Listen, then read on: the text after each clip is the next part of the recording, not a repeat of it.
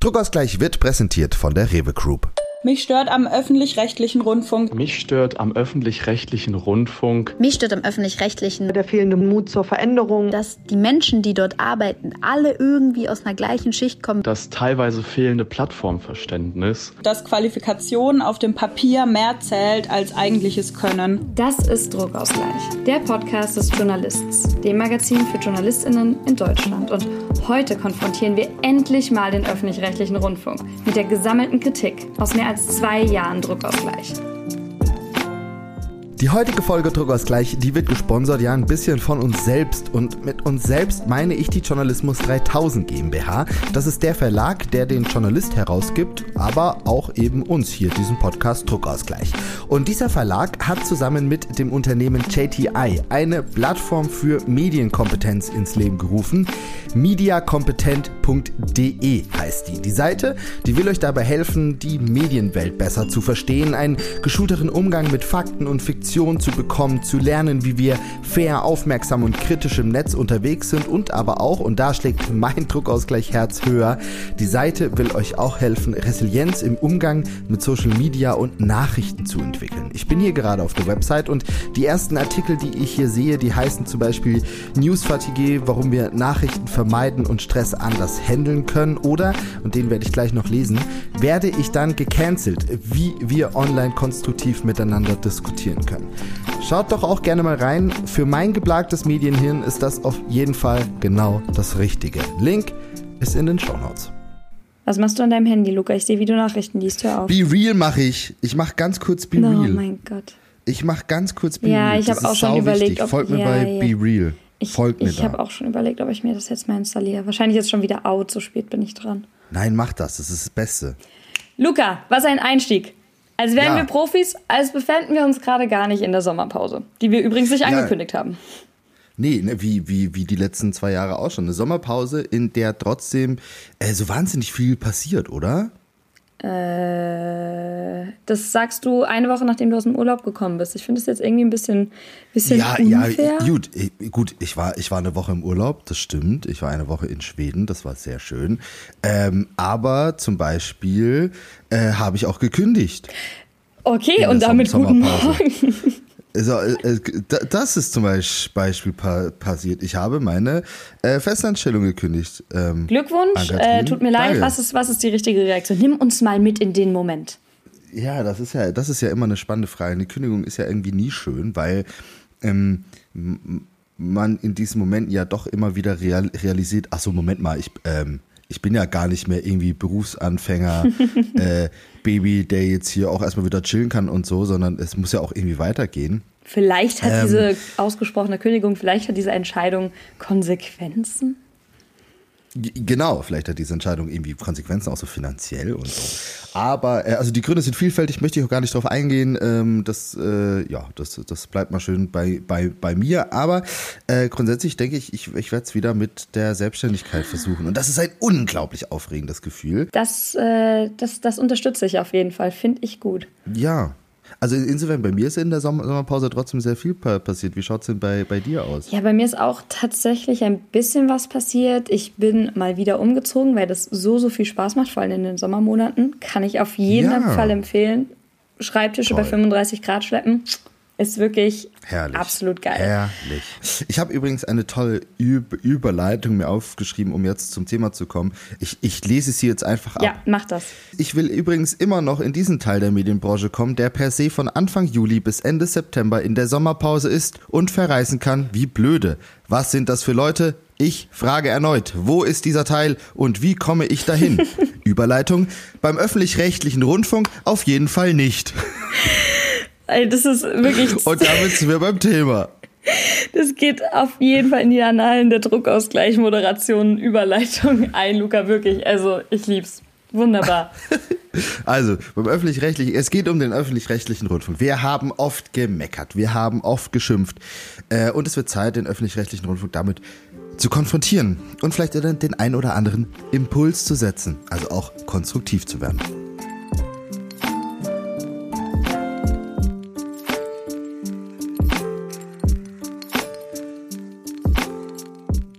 Ich habe für diese Folge mit Marike Reimann gesprochen. Marike Reimann, für alle, die sie erstmal nicht kennen, stellvertretende Chefredakteurin beim Südwestrundfunk. Gleichzeitig hat sie aber auch die Leitung der Runde der ChefredakteurInnen der ARD inne und auch die Leitung der Runde der Audio-ChefredakteurInnen der ARD. Sie ist also in sehr vielen Gremien der ARD vertreten, hat was zu sagen und wir wollten mit jemandem sprechen, der eben genau in so einer Position ist, mit dem die wir dann quasi mal konfrontieren können. Dazu später. Ich wollte das nur schon mal ankündigen, weil ich als Disclaimer direkt dazu sagen muss, ich habe es nicht geschafft, den ÖRR äh, direkt zu verändern. Ja, und ich habe auch Was? niemanden und ich habe auch niemanden angeschrien und gesagt, was soll denn die Scheiße? Auch wenn ich das gerne getan hätte. Schade, habe ich habe ich es eigentlich erwartet. Du hast jetzt ein bisschen was vorweggenommen. Unser Modell ist ja weiterhin, dass ich das Interview das erste Mal höre, beziehungsweise du mein Interview das erste Mal hörst. Ja. Wenn wir es auch hier in der Aufnahme dann abspielen. Deswegen, ich habe jetzt schon, ja, du hast es ein bisschen Spannungsbogen rausgenommen. Gleichzeitig muss man jetzt auch an der Stelle sagen, auch äh, den zweiten Disclaimer setzen, kommt es mir wahrscheinlich gelegen, dass du nicht die zweite Chefredakteurin des SWRs angeschrien hast. Denn, Ja. und das muss man ganz, ganz klar sagen, und das kann ich gar nicht genug betonen, ich arbeite beim SWR. Ich bin beim Ja. SWR Feste Freie, das seit etwas mehr als zwei Jahren. Ähm, am Anfang als auf einem Vertretungsvertrag. Inzwischen habe ich äh, einen sogenannten eigenen Rahmenvertrag. Wer wissen möchte, was das ist und warum das gut, aber auch schlecht sein kann, äh, kann mir gerne eine Direct Message auf der Plattform seiner oder ihrer Wahl schicken. Aber äh, Fakt ist, ich bin zu einem großen Teil beim SWR angestellt, bin damit zu einem großen Teil auch sehr happy, ähm, arbeite dort in der investigativen Abteilung für die multimedialen Investigativprojekte das klingt jetzt alles erstmal ganz, ganz groß und ganz, ganz nah an Marike Reimann, aber Fakt ist auch, ich habe mit ihr nichts zu tun. Ich habe auf keinster Ebene etwas mit ihr zu tun, weil sie nicht für meine Abteilung zuständig ist, ähm, sondern weil dafür ein anderer Chefredakteur zuständig ist. Wir, wir haben mal rumgefragt, um mal so einzusteigen. Wir haben mal rumgefragt, was stört euch beim öffentlich-rechtlichen Ru- Rundfunk? Also aus Sicht der Mitarbeitenden in-house, als Freie oder in Produktionsfirmen. Ähm, und Junge, Junge, äh, da kam aber was zurück. Also die Resonanz war riesig bei Insta und äh, wir haben mal ein paar Dinge zusammengefasst. Mich stört am öffentlich-rechtlichen Rundfunk. Mich stört am öffentlich-rechtlichen Rundfunk. Mich stört am öffentlich-rechtlichen. Am ÖRR stört mich an vielen Stellen äh, der fehlende Mut zur Veränderung und zur Reflexion. dass es in den Redaktionen echt ziemlich homogen ist, dass die Menschen, die dort arbeiten, alle irgendwie aus einer gleichen Schicht kommen, beziehungsweise alle irgendwie gleich sich anziehen, gleich denken, gleiche Themen im Kopf haben. dass Qualifikation auf dem Papier mehr zählt als eigentliches Können. Ich arbeite seit zwei Jahren in einer Redaktion als Aushilfe und springe dort ein, wo gerade Hilfe gebraucht wird. Und das heißt, ich habe so ziemlich jede Aufgabe schon mal gemacht und immer gutes Feedback bekommen. Trotzdem habe ich keine Chance auf einen Vollzeitjob in einer Redaktion oder in meiner Redaktion, solange ich keine journalistische Ausbildung abgeschlossen habe und das trotz Bachelorabschluss. Das teilweise fehlende Plattformverständnis bis ich ein Digitalprodukt überhaupt erstmal durchbekommen habe, müssen so viele Leute irgendwie ihr Go geben und ihren Senf dazugeben, die von digital, digitalen Denkweisen, digitalem Erzählen und zum Beispiel Storytelling für jetzt ein TikTok-Format einfach keine Ahnung haben. Und ähm, gerade bei kleineren Produktionen merkt man dann, dass bestimmte Gewerke immer noch nicht fair bezahlt werden für den Aufwand, der für die Produktion an sich betrieben werden muss. Also ähm, sich selbst kritisch zu hinterfragen, eigene Prozesse und bestimmte Strukturen, aber auch ehrlich gesagt Inhalte und Content. Ähm, da würde ich mir an vielen Stellen äh, mehr Offenheit in den Redaktionen wünschen. Stichwort äh, gesunde Fehlerkultur. Also äh, da geht meiner Meinung nach noch ein bisschen was. Ja, da geht meiner Meinung nach auch noch ein bisschen was. Ich glaube, und das ist das, was mir vor allem ähm, bei den Reaktionen so bewusst geworden ist, das sind alles junge KollegInnen. Da ist niemand älter als 30. Ne? Und dem ÖRR muss einfach klar sein, dass junge Medienschaffende hart gefrustet sind ne? und Ja. oft keinen Bock haben, in diesen Strukturen zu arbeiten. Da wird das Volo gemacht und dann verpisst man sich vielleicht auch, weil diese Teppichbodenkultur der langsamen Prozesse halt irgendwie keine Option bietet. Klar, ein kleiner Ausschnitt, ne, den wir hier gehört haben von vielen, vielen Menschen, die beim ÖRR arbeiten oder da auch hinwollen. Klar, natürlich. Aber ich denke dennoch, dass man so eine Aussage durchaus mal treffen kann und vielleicht auch mal treffen muss. Du hast jetzt direkt ein riesiges Thema angesprochen, nämlich die Ausbildung im öffentlich-rechtlichen Rundfunk. Und das haben wir auch in der Collage gehört, äh, dass eine Kollegin gemeint hat, dass sie keinerlei Chance auf eine Stelle, eine feste Stelle, ob die jetzt fest angestellt ist oder nicht fest angestellt, sei mal dahingestellt, aber zumindest auf eine Vollzeitstelle hat, weil sie keine. Obwohl sie da schon arbeitet. Genau, weil das sie. ist so crazy. Weil sie keine journalistische Ausbildung hätte. Und du hast direkt gesagt, man geht dann vielleicht nach dem Volo. Ich würde das Problem irgendwo dazwischen aufmachen, nämlich die unfassbar geringe Menge an Volontariaten, die es zum Teil im öffentlich-rechtlichen Rundfunk gibt, oder in großen Teilen. Gleichzeitig hast du keine, keinen Überblick. Du hast da auch im Haus immer wieder hörst du Geschichten von Geflechten. Diese Person hat mit jener geredet und weil da die Redaktionsleitung irgendwie innenpolitisch, hauspolitisch noch ein bisschen Kapital hatte, hat sie dann jemand anderen reingebracht und dann gibt es noch Wildcards, sodass Chefredaktionen direkt jemanden ins Volo schicken können. Also ich finde nicht mal, dass beim öffentlich-rechtlichen Rundfunk die Ausbildung der größte Faktor ist, äh, der, der Leute dann vielleicht wieder abschreckt, sondern, also nach der Ausbildung, was sie dann dort gelernt haben, sondern überhaupt eine, eine Ausbildung über den öffentlich-rechtlichen Rundfunk zu bekommen, ist schon super hart. Ich spreche aus Erfahrung. Liebe Grüße an meine gescheiterten Volo-Bewerbungen. Ich glaube ja auch, dass das Problem auch so ein bisschen daran liegt, also öffentlich-rechtliche reformiert sich massivst, das ist unbestritten. Ja, es passiert, passiert ziemlich, ziemlich, ziemlich viel. Vor allem aber halt wegen dem Druck von außen. Ne? Ja. Vor allem halt wegen der Kritik von außen.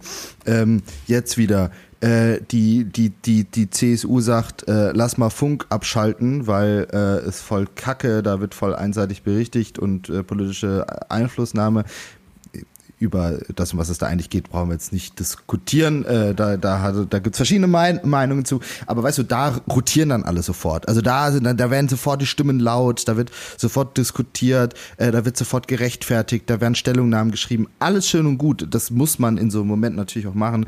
Ich habe aber nur immer, immer das Gefühl, dass wenn es um die Veränderung für die eigenen Leute erstmal geht, ja, da, da wird nicht großartig drüber gesprochen. Da schreibt Kai Knifke mal was bei LinkedIn zu.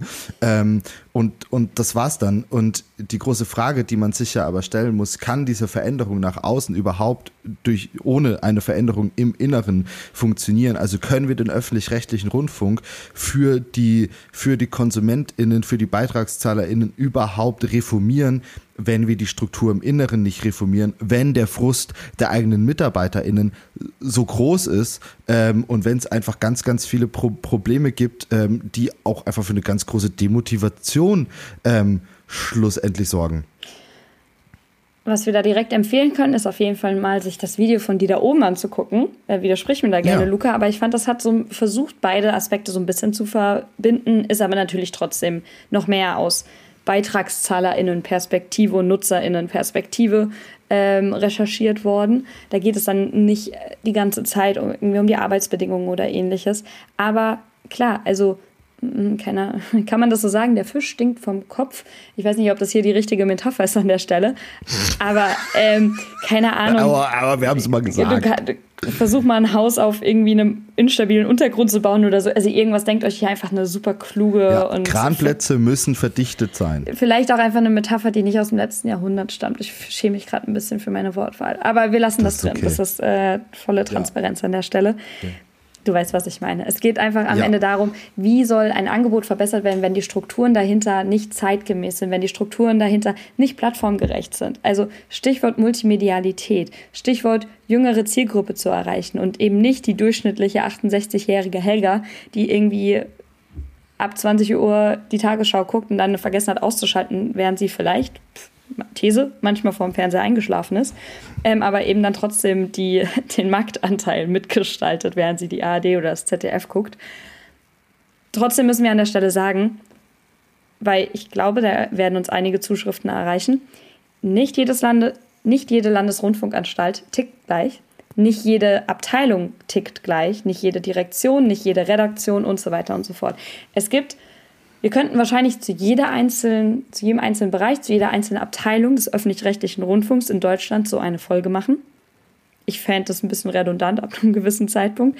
Ja. Aber ne? die Verknüpfung, und das habe ich echt in den letzten zwei Jahren gemerkt, die Verknüpfung, die Geschichte zwischen einzelnen Redaktionen und Abteilungen, das Zusammenspiel zwischen den verschiedenen Rundfunkanstalten, das Zusammenspiel oder nicht vorhandene Zusammenspiel zwischen AD und ZDF, wer hat mal in welcher Abteilung gearbeitet, aus welchem Topf ist welches Format entstanden, wer hat wem Geld weggenommen, wo wurde Geld hinzugegeben, von welchem Intendanten und so weiter. Das sind so viele Fragen, die zum Teil leider die Problemanalyse und somit auch die Veränderung so klein, klein und so individuell machen, dass vieles von dem, was wir heute sagen werden oder worüber wir heute sprechen werden, natürlich nicht Copy-Paste auf alle Bereiche des öffentlich-rechtlichen Rundfunks anwendbar ist. Aber ich glaube, das können wir mit Marika auch ganz gut, oder hast du hoffentlich mit Marika auch ganz gut aufgeschlüsselt und ein bisschen eingeordnet, dass öffentlich-rechtlicher Rundfunk nicht gleich öffentlich-rechtlicher Rundfunk ist.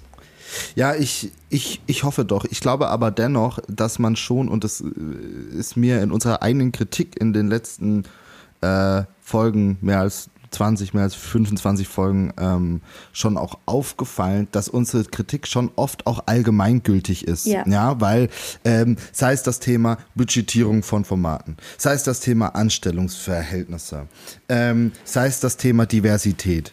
Ja, da ist vielleicht jede Rundfunkanstalt für sich auf einem anderen Level. Ich würde aber sagen, jede Rundfunkanstalt ist scheiße. also ich oder oder zumindest noch noch lange nicht da, wo wir, wo wir hinwollen. Also nehmen wir mal beispielsweise das, das Thema ähm, äh, Budgetierung für digitale junge Formate. Ich glaube, da kann man grundsätzlich sagen, und das besprechen wir später auch sehr ausführlich, da kann man grundsätzlich sagen, dass es immer noch nicht gut läuft und da immer noch Investitionskraft fehlt und das immer noch nicht gleich wichtig gesehen wird auf monetärer Ebene und genau das ist ja die Kritik, die wir immer angebracht haben und heute aber auch endlich mal mit jemandem vom öffentlich-rechtlichen Rundfunk besprechen. Und auch da muss ich sagen, es gibt in diesem Gespräch Antworten, wo ich auch selber dann sagen musste, okay, ja, fair enough, stimmt schon.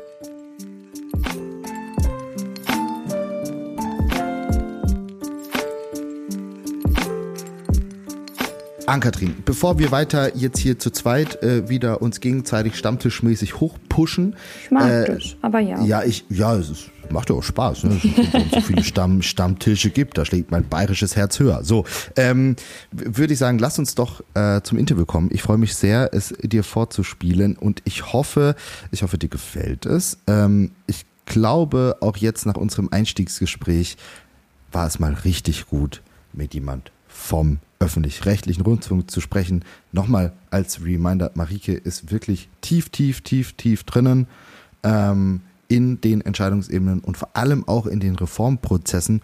Und was sie daraus erzählt hat, das fand ich wirklich sehr interessant.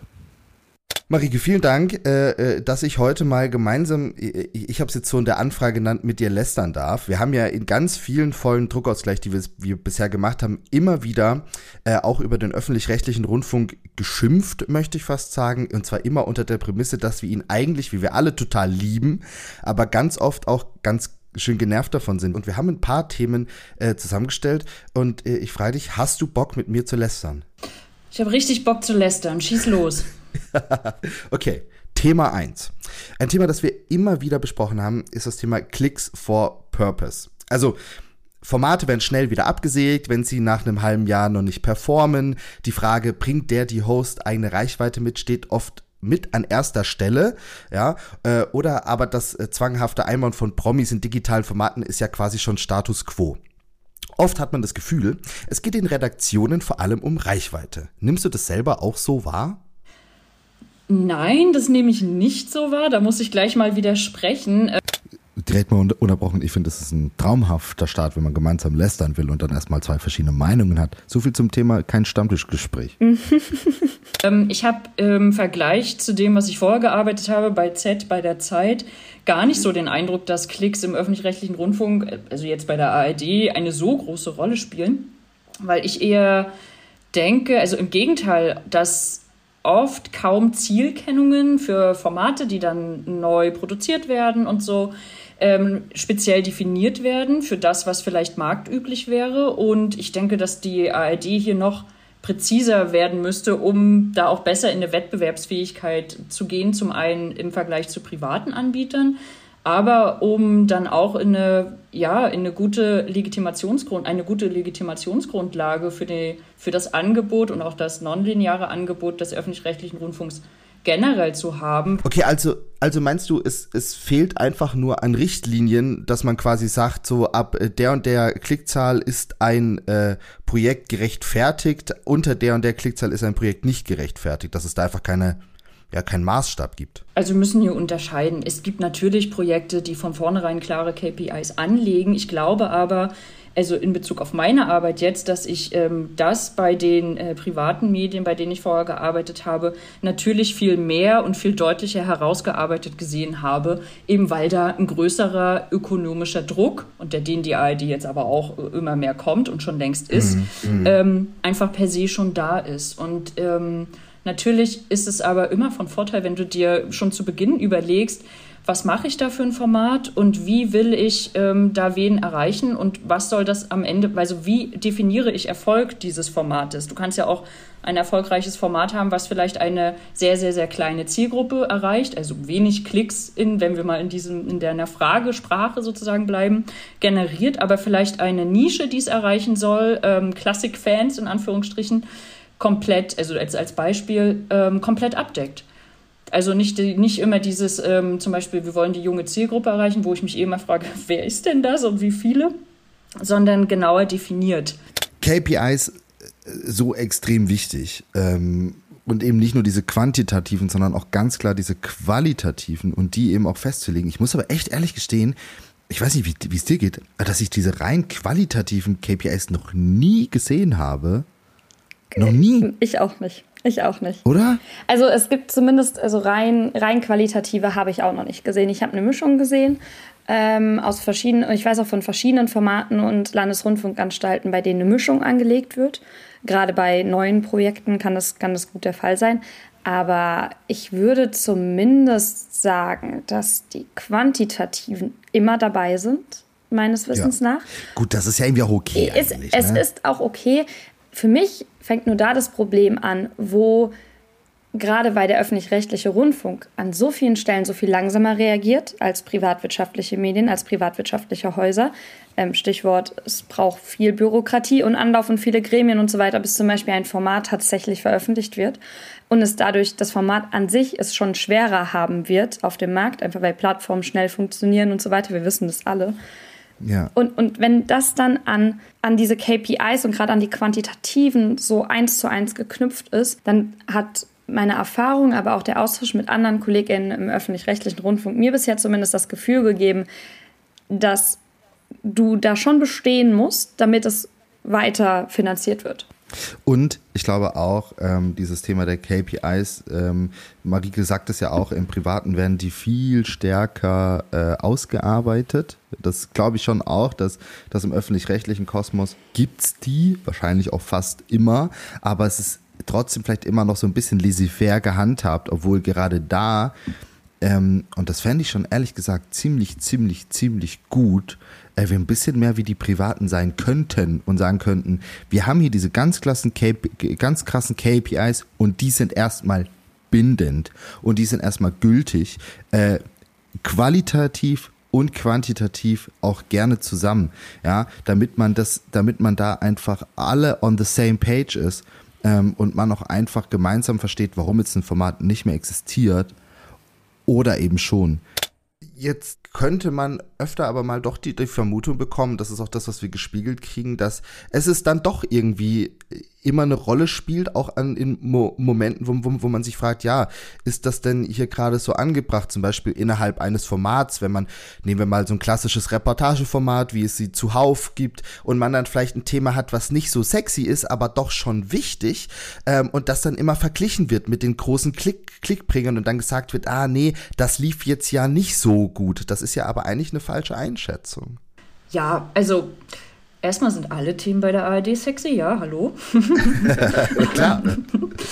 ähm, wir müssen natürlich auch, also wir sind ja auch immer und jetzt seit vergangenen Sommer sowieso in einer Rechtfertigungsposition. Also wir müssen trotzdem darauf gucken, welche Formate, jetzt egal ob linear oder nonlinear, sind äh, erfolgreich in einem vorher definierten Sinne, um auch dann ähm, in, nicht in totale Rechtfertigungsnöte zu kommen gegenüber ähm, Gremien, gegenüber ähm, Politik, PolitikerInnen oder auch einem öffentlichen Diskurs. Ich finde, das ist schon wichtig, die Debatte, die wir auch gerade darüber führen, zu schauen, was funktioniert wie, wo und was wird genutzt vom öffentlich-rechtlichen Rundfunk und wo müssen wir es vielleicht noch nutzbarer machen. Also wir sind ja auch nicht, wir müssen nicht gewinnoptimierend Journalismus betreiben, sondern das ist ja, sag ich mal, die, die große Chance des öffentlich-rechtlichen Rundfunks, dass wir eben unabhängig sind von wirtschaftlichen ähm, und politischen Strängen, dass wir uns das erlauben können, dass wir sagen, wir haben hier nicht die Notwendigkeit, dass das super erfolgreich sein muss. Dennoch ist es, also es ist so ein bisschen eine Gratwanderung, weil dennoch müssen wir, und wir sind jetzt gerade sowieso in der Bredouille, ähm, noch mehr aufzeigen, welche Produkte haben wir überhaupt in der ARD. Ich glaube, das ist vielen Leuten überhaupt nicht bewusst. Und wie machen wir die sichtbarer? Ergo müssen wir gucken, was ist erfolgreich und kann noch erfolgreicher werden, damit es auch Leute einfach erreicht, die wir eventuell nicht mehr abholen mit dem, was wir im Angebot haben.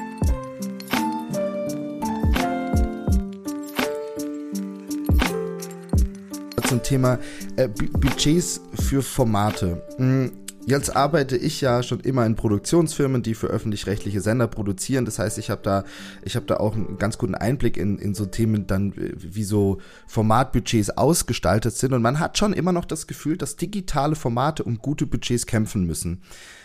Aus deiner Innensicht, wie weit ist das Umdenken, dass digitale Formate für TikTok und Co. auch ähnlich viel kosten können wie beispielsweise eine Fernsehproduktion. Ähm, ich habe das Gefühl, dass es bei den EntscheiderInnen immer noch nicht so richtig angekommen ist.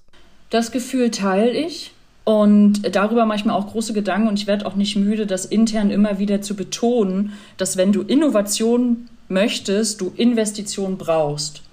Also es geht nicht, dass du jetzt versuchst, komplett den digitalen Umbau dadurch zu gestalten, dass du intern so umschiftest, dass da ähm, überhaupt keine neuen Gelder irgendwo angelegt werden oder Personal auch von außen eingekauft werden kann, dass du, dass du sagst, ähm, wir, wir können jetzt hierfür irgendwie nicht noch mehr Euro locker machen. Das, das schmerzt mich sehr, weil ich dann sehe, was dabei, also dass es, wenn es um Ausbau zum Beispiel von Podcast-Strukturen geht oder ähm, von Innovationslabs oder so, dass es da natürlich mehr Investitionen braucht und du das nicht alles umschiften kannst, weil, wenn wir ganz ehrlich sind, die meisten äh, Mitarbeitenden, mit denen ich zu tun habe in meinen Bereichen, die sind schon echt, ähm, wie würde man in Norddeutschland sagen, Oberlippe, Unterkante. Also die sind total voll mit dem, was sie tagtäglich schuften müssen, um das Tagesprogramm auszufüllen.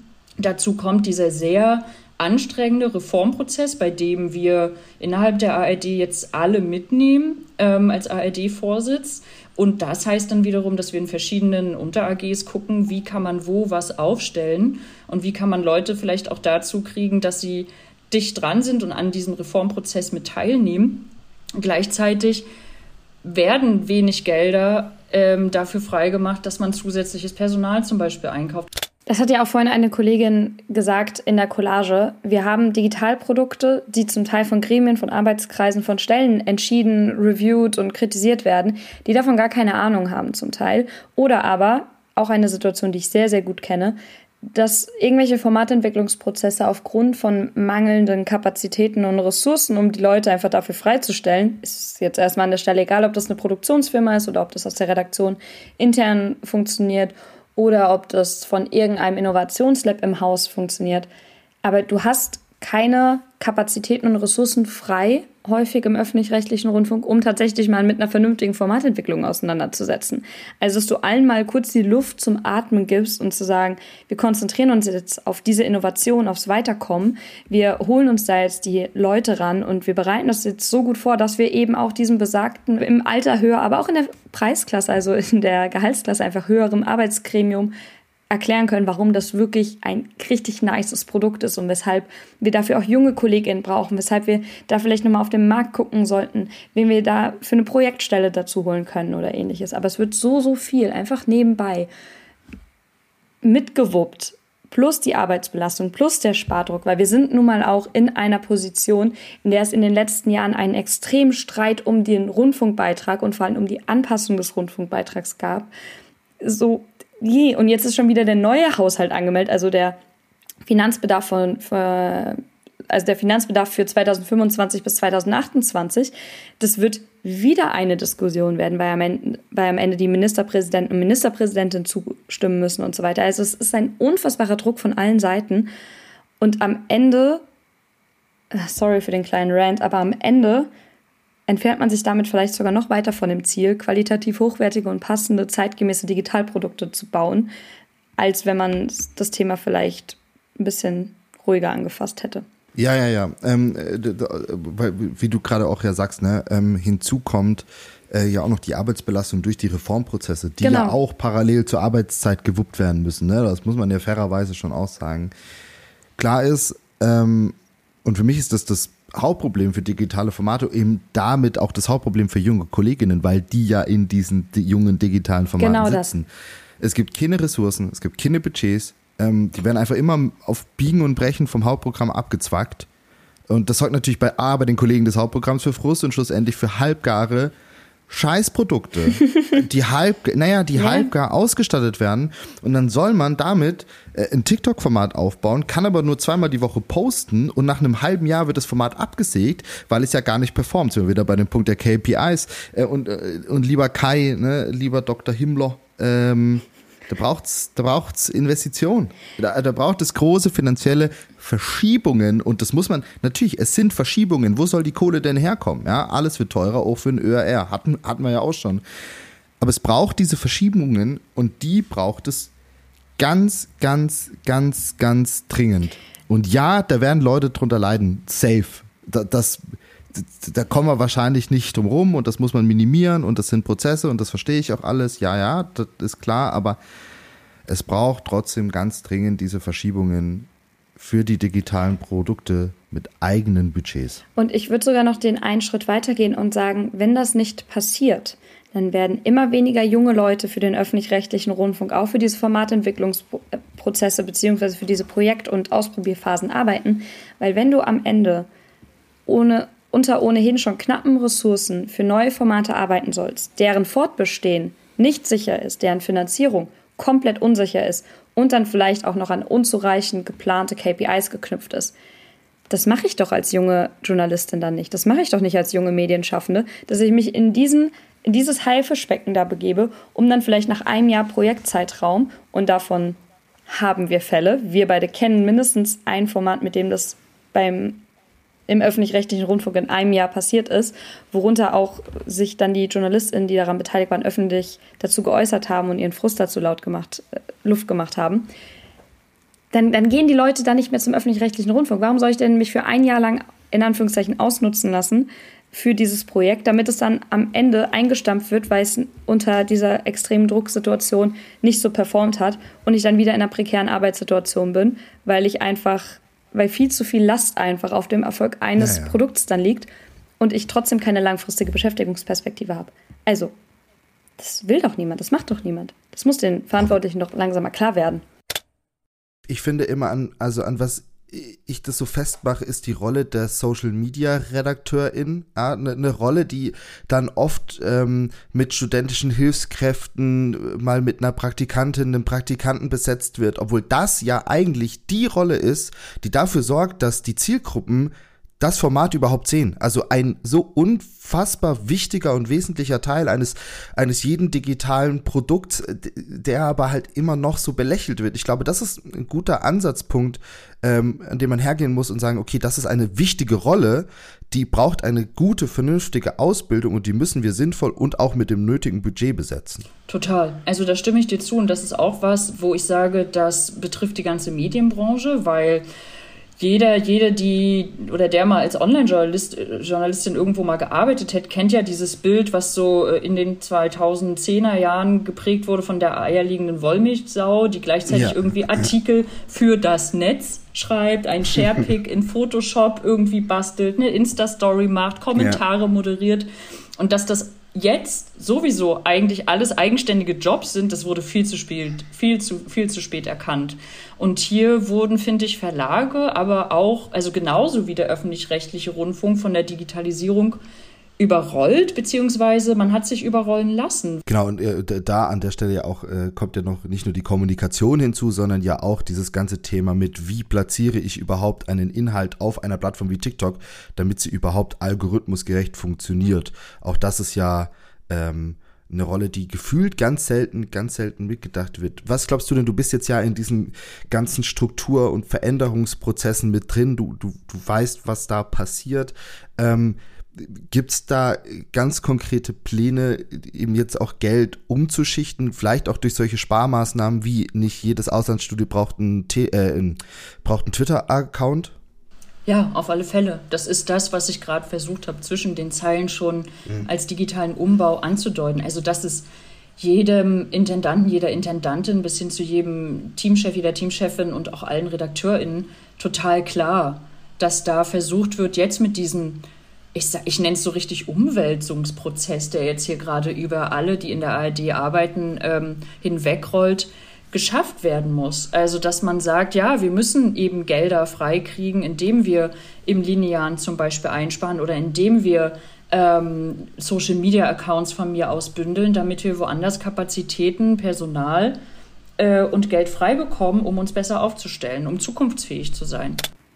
Und da ganz kurz nochmal der ganz kurze Einschub es muss nicht nur Gelder frei gemacht werden, sondern es müssen Gelder verschoben werden. Ich finde, das ist ein wesentlicher Unterschied. Ja. Weil frei machen bedeutet immer nur, man nimmt es von einem bestehenden Format weg. Das Format gibt es aber weiterhin, muss mit weniger Kohle leben und die anderen neuen Dinge, die daraus finanziert werden, sind ganz oft halbgar. Zumindest aus meiner Erfahrung raus. Da gibt es mit Sicherheit auch viele Leute, die da widersprechen würden. Und es bringt mich zum Thema der Anstellungsverhältnisse in der ARD, auch ein Punkt, über, über den wir schon sehr oft, wirklich sehr oft gesprochen haben, da ähm, ich kenne niemanden in meinem Alter, der festangestellt ist bei der ARD, schon gar nicht als Redakteur, als Redakteurin, ähm, als festangestellte äh, Person gibt es ja sehr gute Tarifverträge auch, da wir in einer äh, Folge, äh, vor drei Folgen, glaube ich, drüber gesprochen, dass da das Mindesteinstiegsgehalt laut Tarif 3.900 Euro brutto ist. Zu, zu, zu Beginn ein, ein Gehalt, das ich schon als Redakteur in, zum Einstieg wirklich sehr fürstlich, äh, fürstlich finde. Aber dennoch ist es ja einfach verdammt schwer, festangestellt zu werden.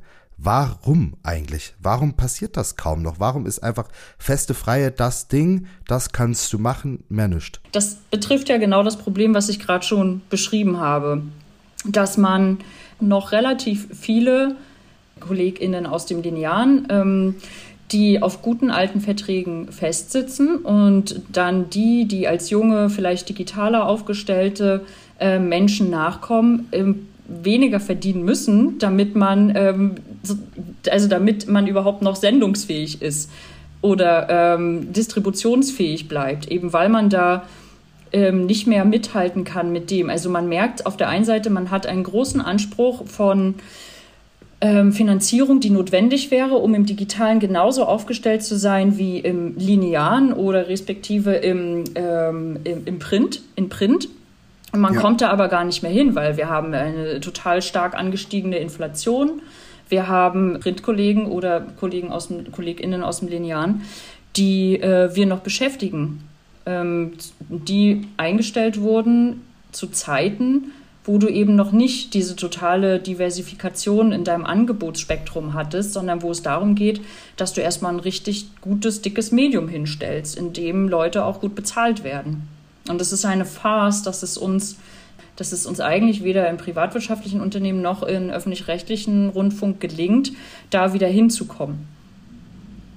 Da, da, dazu abschließend deine, äh, deine Einschätzung oder für, für mich, weil ich, wie gesagt, mich noch nie beim öffentlich-rechtlichen beworben habe, gibt es doch Positionen, gut, offensichtlich bei dir, klar, ne? Also so Chefredakteurin wird jetzt nicht fest frei sein, nehme ich mal stark an, äh, wo man, wo man fest angestellt sein kann oder werden kann und was es für Grundvoraussetzungen da gibt. Muss es da das Volo auch sein, dass ich das habe äh, oder, ähm, oder, oder nicht? Ich für mich, weil ich äh, das von Z schon weiß, setze im Prinzip gar nichts voraus, außer dass du eine journalistische Grundausbildung hast, wie auch immer die geartet ist. Aber ich brauche weder ein Studium noch irgendwas anderes, ähm, als Nachweis dafür, dass du ein guter Journalist, eine gute Journalistin bist. Aber wir wissen alle, dass die Gesetzmäßigkeiten ähm, anders sind und das oft noch in den Bewerbungsausschreibungen steht. Studium ist eine Grundvoraussetzung, dann noch Volo, dann noch mehrere Jahre Berufserfahrung. Ähm, ich bin stark daran interessiert. Da äh, tatsächlich auch den Ton, den wir am Anfang gehört haben, da geht es um den SWR. An der Stelle nochmal so eingeschoben und da bin ich auch nicht alleine auf weiter Flur äh, in der ARD, dass das aufgebrochen wird, dass man sich viel mehr dahingehend öffnet, auch zu schauen, wer hat denn überhaupt die Möglichkeiten, zu einer guten journalistischen Vorausbildung zu kommen. Wir waren gerade schon dabei, es gibt immer noch etliche unbezahlte Praktika. Wer kann sich das leisten, außer Leute, die schon aus ähm, Wohlstandshaushalten kommen, wo Eltern arbeiten, die das äh, mitfinanzieren können. Ähm, das sind alles so Sachen, die muss man mitbedenken beim Recruiting und auch bei der Einstellung von Talenten, dass wir davon wegkommen, dass das, ähm, was lange irgendwie so als Grundformel gegolten hat, dass das ähm, journalistische, das journalistisches Talent gleich Studium, gleich Volo ist, dass das so nicht stimmt. Wir müssen unbedingt dahin kommen und das finde ich auch ist Führungsaufgabe, dass du selbst als Chef, als Chefin überlegst, was sind, also zusammen mit dem Personalmanagement ähm, überlegst, was sind, ähm, wie sind denn meine Bewerbungsgespräche und meine Bewerbungsverfahren gestaltet, so dass ich wirklich die Leute einstelle, die ich für relevant und für wichtig halte für meine Teams. Und da sind wir auch noch ganz am Anfang. Finde ich einen riesigen, wichtigen Punkt, den sie da aufmacht. Und ich freue mich auch wirklich, dass sie hier so differenziert war und nicht einfach gesagt hat, ja, wir sind da schon total weit, weil, keine Ahnung, der WDR ja, hat jetzt dieses Young Talents Ding und äh, hier beim SWR gab es in der jüngsten Ausschreibung für die Volontariate den klaren Wunsch, dass Diversität abgebildet wird und so weiter. Das reicht halt einfach nicht. Ich finde übrigens auch total spannend äh, und es zeigt mir mal wieder, ähm, wo, woran es auch scheitert äh, beim öffentlich-rechtlichen Rundfunk, weil wir haben jetzt hier Marike, äh, der ich das auch wirklich glaube, dass sie da, die, die, die, ich glaube schon, dass sie da sehr, sehr ehrlich ist und da wirklich das als selber als Problem wahrnimmt und da auch sicherlich diese Thematiken anspricht. Aber obwohl jemand in so einer krass hohen Position mit so viel Einfluss ähm, in diversen Runden ähm, so denkt, äh, sind wir da trotzdem noch ganz am Anfang, weil natürlich Marike da halt mit, keine Ahnung, müsste ich lügen, wie viele ChefredakteurInnen es gibt, äh, aber mit wahrscheinlich mit 20 anderen, 30 anderen Leuten sitzt, äh, von denen vielleicht nicht alle immer das so als Priorität Nummer eins auf dem Schirm haben.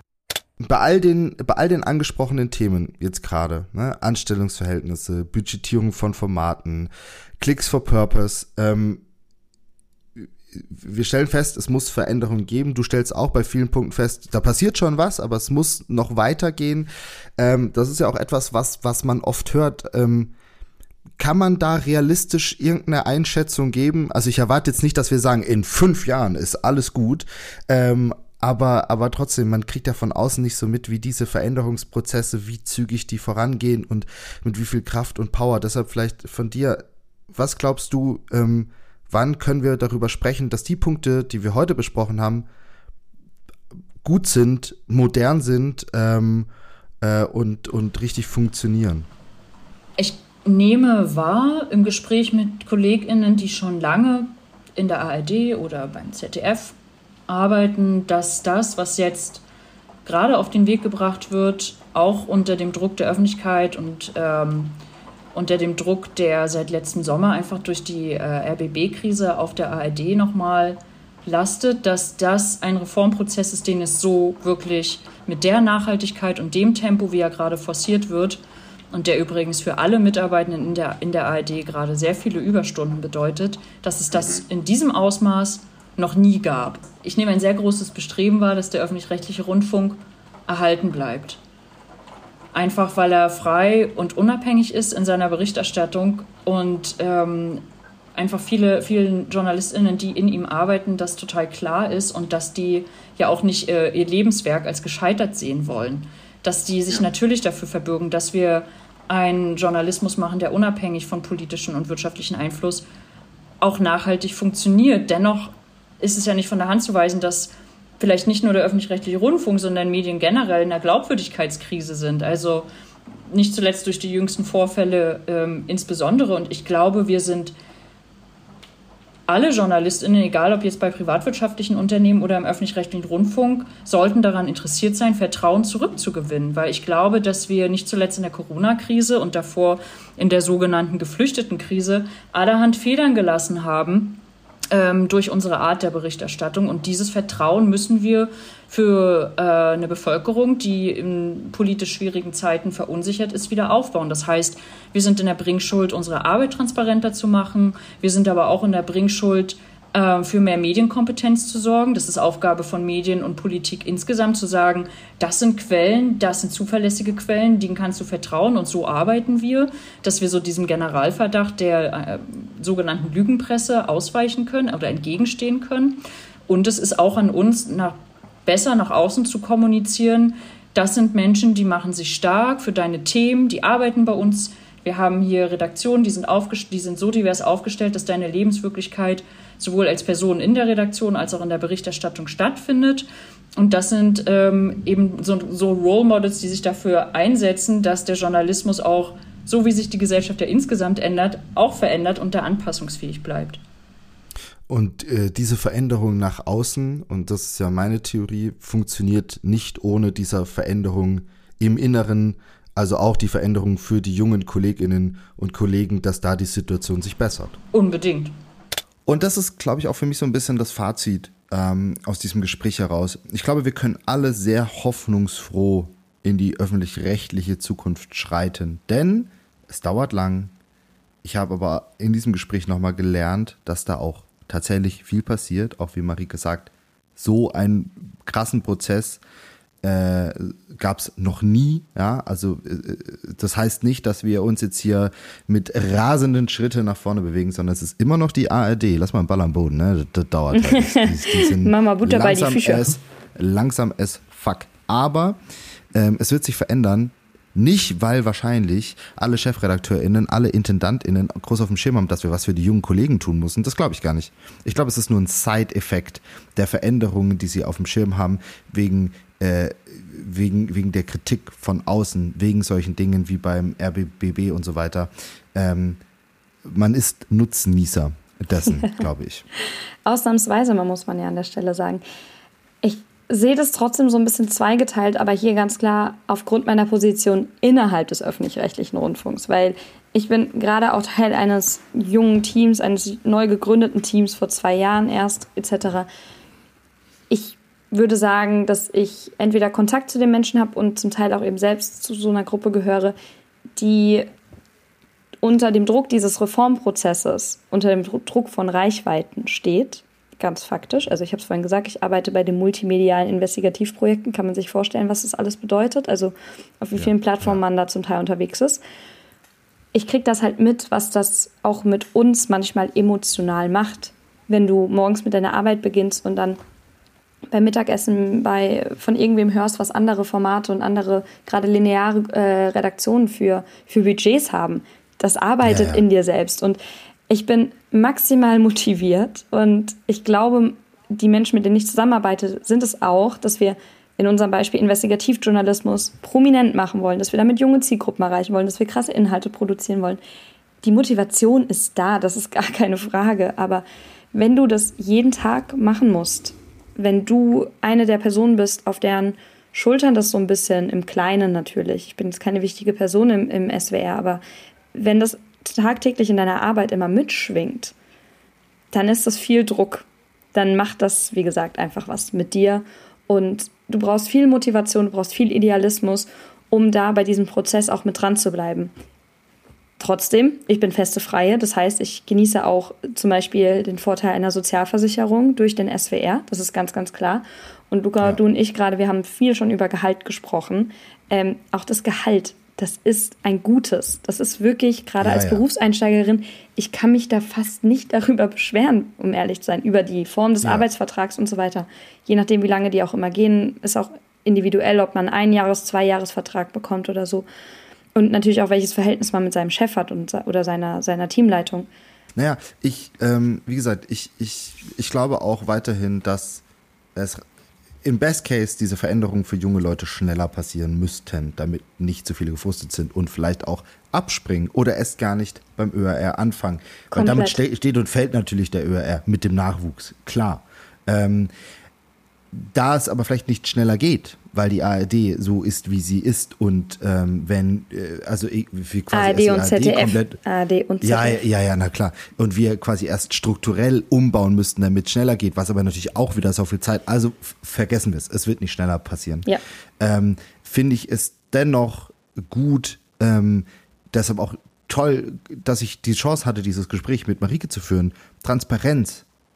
Zeigen, was passiert zeigen das, was passiert, zeigen, ähm, wie man eingestellt ist. Ja, äh, auch, auch kleine Schritte, kleine Erfolge transparent machen. Wie gesagt, ich habe vorhin gesagt, dass Kai Knifke äh, bei LinkedIn Sachen postet, was gerade Phase ist. Toll. Das ist super, weil ich glaube, ich glaube, nur so äh, kann man uns selber bei der Stange halten. Natürlich müssen, müssen den ganzen Sachen auch Taten folgen, ne? Das ist klar. Ähm, aber Transparenz, Transparenz, Transparenz ersetzt dann nun mal die Schnelligkeit. Es ist ein Tropfen auf den heißen Stein, aber es ist trotzdem etwas Gutes und Wichtiges und ich glaube, da muss einfach mehr passieren. Bei dieser Folge explizit, ihr könnt auch, wenn ihr bei Spotify hört, werde ich unter der Folge wieder so, so eine Frage einbauen ähm, zum Thema öffentlich-rechtlicher Rundfunk. Was stört euch, was stört euch nicht? Ähm, schreibt da gerne rein. Ich finde gerade dieses Thema lebt ja davon, ähm, dass wir dass wir kommunizieren, dass wir Dinge kommunizieren, so wie wir es jetzt im Großen gemacht haben äh, mit Marike, aber Sachen posten, Sachen schreiben, ähm, Post bei LinkedIn schreiben, kommunizieren, was uns stört, ganz, ganz wichtig. Also gerne auch an uns. Äh, danke.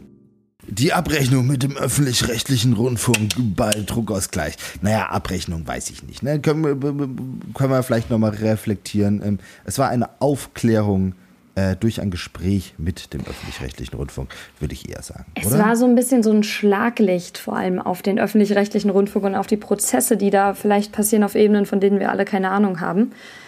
Ja. Ich fand auf jeden Fall, es waren Einblicke in eine Blackbox. Ich weiß nicht, ob es ja, ob es nicht keine Blackbox mehr ist für mich. Wahrscheinlich schon immer noch und das, obwohl ich dort arbeite zum Teil. Ja. Aber es war zumindest mal es war ein Glimps hinter die Kulissen, ein Einblick ein in den Maschinenraum. Okay, ich habe heute so viele oh merkwürdige Formulierungen oh drauf. Es tut mir so leid, Luca. Ich habe nur einen Kaffee bisher getrunken. Ich glaube, daran liegt es. Das ist, das ist völlig okay. Ankatrin. Äh, Ankatrins Technik-Tipp und Lukas Trugausgleich. Unsere Rubrik zum Ende einer jeden Folge. Ankatrin, was hast du technisch für uns Neues? Gar nichts. Es tut mir sehr leid, ich habe dieses Mal keinen Technik, ich habe nur einen Verhaltenstipp. Darf ich den trotzdem? Wie du hast kein, keinen Techniktipp ich hab aus Ankatrins Technik-Egg. Was ist da los? Also, ich liebe diese Stimme. Technisch nachgefragt, der Techniktyp mit Ankatrin Weiß. Wo ist denn der? Naja, dann hast du halt keinen Techniktyp. Was hast du denn dann? Ich habe. Achtung. Ich habe ein New Work. Nur, nur Ankatrins Techniktipps, nur Tipps mit Stecker. Okay. Bist du fertig? Ja, bitte. Was okay. hast du für einen Tipp, oder? Nach der Reihe an mega erfolgreichen Techniktipps wollte ich euch jetzt nichts Halbgares, was ich gerade erst austeste, in werfen, so, ne? Weil jeder Techniktipp hat hier natürlich höchste Qualität, ist mehrfach getestet, durch User-Testing, NutzerInnenbefragung und so weiter gegangen. Zwei, 220 Volt. Angrasrin Techniktipps. Und deswegen habe ich jetzt einfach etwas, was mir in den letzten Monaten sehr geholfen hat und was eigentlich, äh, was ich bei einer ähm, Instagram-Person geklaut habe, die sich ganz viel mit äh, sehr humoristischen ähm, mit einer humoristischen Aufarbeitung von New Work und, und toxischer Arbeitskultur und so weiter auseinandersetzt. Äh, ich verlinke euch ihren Account auch in den Show Notes. Ähm, von ihr habe ich auf jeden Fall geklaut, dass man morgens etwas für sich selbst tun soll, bevor man etwas für andere tut.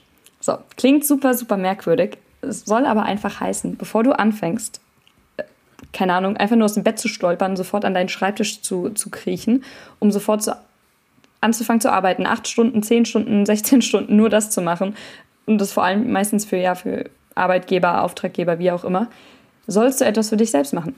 Mach Yoga, mach, äh, guck dir eine Serie an, mach dir geiles Frühstück, mach Sport, mach irgendwas und wenn es eine Chipstüte essen ist, wenn das eine Sache ist, die du für dich tust, dann ist es viel wichtiger, damit den Tag zu starten, eine gewisse Motivation zu bekommen und einfach nicht dieses Gefühl zu haben, ich existiere nur für andere. Eben im Gegensatz zu, ich äh, schlafe lieber eine halbe Stunde länger, um dann direkt im Schlafanzug ins Homeoffice zu kriechen. Lukas Druckausgleich. Äh, kündige deinen Job. Spaß. Mach nicht. Also, mach auch, auch ein guter Verhaltenstipp. Ja, einfach mal kündigen. Nee, nee, nee. Dinge direkt sagen. Dinge im Job direkt sagen. Ähm, ich habe viel zu oft und erst kürzlich wieder mit Informationen, die unangenehm waren, ähm, die schwierig waren zu verkünden oder so, zu lange gewartet. Und das hat dann häufig richtig viel Druck natürlich ausgelöst bei mir und am Schluss auch richtig viel Stress, weil die Person äh, dann natürlich nicht so amused war dass man das nicht früher mal gesagt hat. Ich habe auch neulich den guten Tipp gehört, da sind wir doch wieder beim Thema kündigen oder wenn du jemanden, wenn du jemanden irgendwie, keine Ahnung, rausschmeißen musst, ich weiß nicht, ob jemand in der Position ist, jemanden rauszuschmeißen, aber oder, oder irgendwas Unangenehmes sagen muss, mach's im Gespräch in den ersten zwei Minuten oder im ersten Satz. Mach's im ersten Satz. Mach im ersten Satz, um was es hier geht. Red nicht außen rum. Schieb's nicht hinten raus. Mach's im ersten Satz. Und das nimmt so viel Druck. Ey, ich, wie, ich ziehe das jetzt konsequent seit zwei, drei Wochen durch. Ähm, ich ziehe das konsequent seit zwei Wochen durch. Das finde ich eine ja, gute, ja, ja, genau. ja, nein, Testzeitraum. Sehr lange, sehr repräsentativ. Das, davor habe ich das Ganze, wahrscheinlich ist es für ganz viele Leute total banal und sagen, hä, natürlich mache ich im, immer so. Äh, ich bin ja nett und fair und cool. Äh, ich habe mich ganz oft nicht getraut. Ähm, und die Konsequenzen waren viel schlimmer und der Druck eben. Und deshalb ist das mein Druckausgleichmoment. Ähm, Dinge direkt sagen. Ich mache das immer mit meinen Urlaubsanträgen. Ich schiebe das immer so lange Gut. raus, dass es stressig für mein Team wird, es dann einzuplanen. Liebe Grüße an meinen Chef, falls er diese Woche auch wieder zuhört. ja. Und falls diese Folge relativ lang geworden ist, möchten wir uns an dieser Stelle schon mal entschuldigen. Es ist warm, es ist Sommer, wir haben seit einer Weile nicht aufgenommen und der öffentlich-rechtliche Rundfunk ist auch einfach so ein großes Thema. Wir haben uns trotzdem Mühe gegeben und ich bin gespannt, was uns noch in der Reflexion einfällt. Ansonsten, egal ob bei Spotify, auf den Social-Plattformen eurer Wahl oder unter druckausgleich.journalist.de, freuen wir uns auf jeden Fall über eure Kritik zu unserer Moderation heute, aber vielleicht auch zu einem positiven Feedback, zu persönlichen Geschichten, geheimen Tipps, wie auch immer. Yes, yes. Let's yes, keep talking yes. und wir alle wünschen dir, Luca, viel Glück bei deiner OP und dass du ja, danach cool. ja. mit unveränderter Stimme und Motivation wieder zu uns zurückkommst. Da rede ich dann die ganze Zeit so an bin etwas nasal heute. So, äh, danke, ähm, äh, danke, äh, bitte, tschüss. Ciao.